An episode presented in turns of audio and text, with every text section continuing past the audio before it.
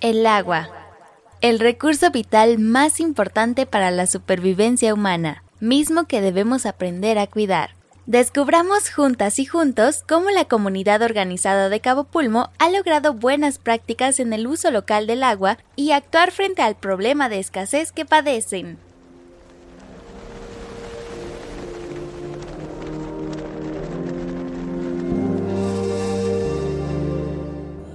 Les damos la bienvenida a nuestro Encuentro de Saberes, repensar las ciudades costeras desde la biodiversidad, un podcast de GIZ México en colaboración con Semarnat y Sedatu. Para nuestra sección de Voces que Inspiran, nos acompaña Tania de la Vega de Amigos para la Conservación de Cabo Pulmo. Nuestra conductora es Beatriz González, asesora técnica de GIZ México. ¡Comenzamos!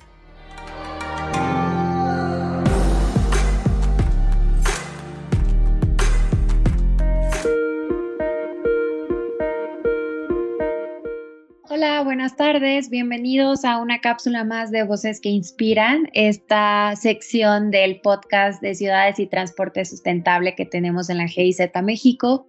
Mi nombre es Beatriz González Mendoza, soy asesora técnica de la GIZ y el día de hoy tenemos la participación de Tania de la Vega, quien nos va a platicar un poco sobre el proyecto que tienen en Cabo Pulmo. Para comenzar, Tania, ¿por qué no nos platicas un poco sobre ti, sobre la organización, el por qué ustedes están trabajando en Cabo Pulmo, cuál es la relevancia de este ecosistema y por qué debemos de conocer sobre él? Bueno, te cuento un poquito de nosotros. Mi nombre es Tania de la Vega y soy directora ejecutiva de la organización desde hace seis años. Esta es una organización comunitaria que está principalmente formada por personas de la comunidad de Cabo Pulmo y tenemos 19 años trabajando en, la zona. El principal proyecto o lo primero que se hizo como organización fue el trabajo de protección y conservación de la tortuga marina en el año 2003. Y bueno, ahorita estamos participando en este proyecto que se llama El agua y mi comunidad. ¿Cómo surgió? Es a través de un estudio que hizo una asociación que es socio y aliado de nosotros, Sociedad de Historia Natural Niparajá, ellos en colaboración con la Universidad Autónoma de Baja California Sur, hicieron un estudio sobre el tema del agua en la comunidad, pues el acuífero está sobreexplotado y aparte pues sabemos que estamos en un estado en el que llueve poco, en el que es desértico, como llueve poco los mantos freáticos tienen muy poca capacidad de recarga, ¿no? Entonces Sabemos que es un tema importante, que necesitamos que el turismo que nos visita, que se está incrementando actualmente, sepa y nos apoye para cuidar el recurso. Excelente. Es muy interesante eso que mencionas porque muchas veces la gente, cualquiera que a lo mejor no estamos tan adentrados en esto, creemos que por el hecho de que existan los arrecifes, por el hecho de que tengan mar, significa que tienen agua y recurso ilimitado, ¿no? Y la realidad es completamente diferente y generar conciencia tanto en la comunidad como en aquellos que visitan estos ecosistemas sobre la relevancia de su gestión, de su cuidado y del por qué es importante trabajar en ello, creo que es algo fundamental en, en esta parte. ¿Y cuáles han sido como las reacciones y las acciones que han tenido con la comunidad para generar esta campaña de sensibilización? La idea de este trabajo fue informar a la comunidad sobre este, los resultados de este estudio que, que se había hecho. Se hicieron encuestas de inicio y al final del proyecto y también la idea era crear un distintivo para las empresas y las familias que hicieran buen uso del agua y que tuvieran mejores prácticas. Sabemos que en Cabo Pulmo la mayoría de las personas hacen un buen uso del agua y el punto con el distintivo era crear una bandera con este logo de la campaña que nos ayudaron a pintar 17 niños de la comunidad y era si tú ves una bandera en un negocio o en una familia, pues es el indicador de que en ese lugar hacen buen uso del, agua, ¿no? O tienen mejores prácticas para su cuidado. Y para determinar esto se creó un grupo de mujeres, fueron tres mujeres que en conjunto con nosotros hicimos pues una serie de, puntos a evaluar para ver si eran o no acreedores a, a este distintivo. Y ellas mismas estuvieron yendo a las, a las empresas con las familias y determinaron quiénes eran los, los acreedores, ¿no?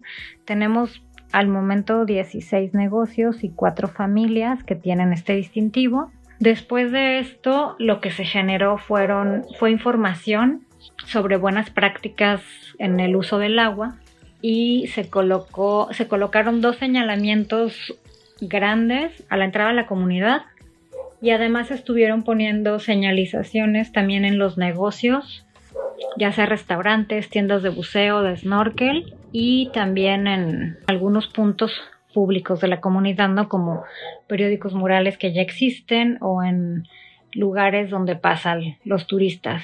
Y también se pusieron unos letreros más chiquitos en lo que son las regaderas y los lavabos de restaurantes y de tiendas de snorkel y buceo con esta información de que existe poca agua y, y cuánto se pierde si no la estás cuidando, ¿no?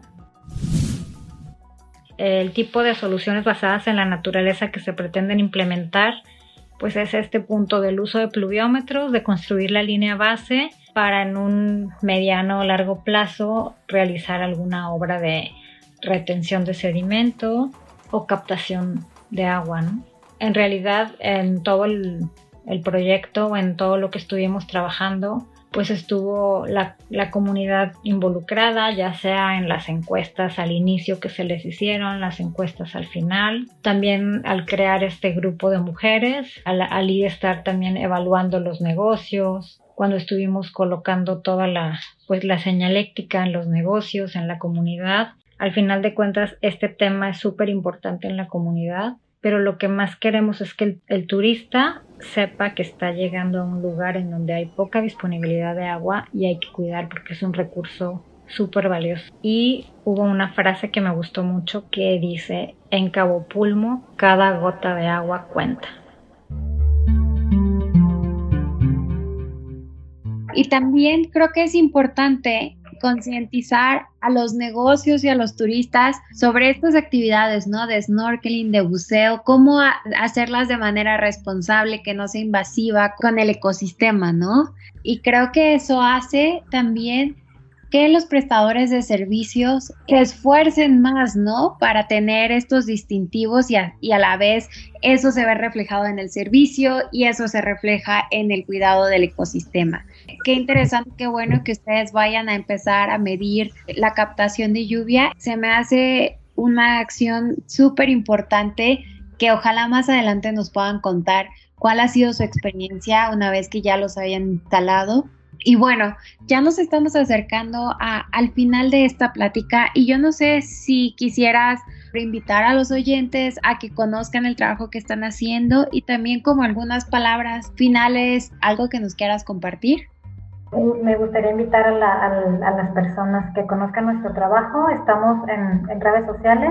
En Facebook estamos como Amigos para la Conservación de Cabo Pulmo. En Twitter e Instagram estamos como Pulmo Amigos y ahí pueden pues, ver los proyectos y las actividades que tenemos. Realizamos monitoreo de calidad de agua de mar, Cabo Pulmo y la Ribera.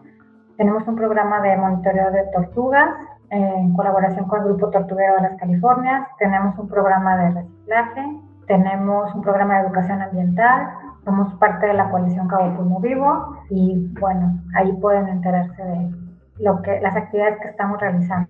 Muchísimas gracias, Tania. Muchísimas felicidades por el trabajo que están eh, realizando. También de nuestra parte, recordarles que nos sigan en nuestras plataformas de Spotify, de Apple Podcast y Google Podcast para conocer más sobre estas voces que inspiran, para conocer más sobre los encuentros de saberes que estamos teniendo y para que juntos trabajemos en lograr mejores ciudades costeras, más resilientes y más prósperas. Muchas gracias por habernos acompañado el día de hoy y nos vemos a la próxima.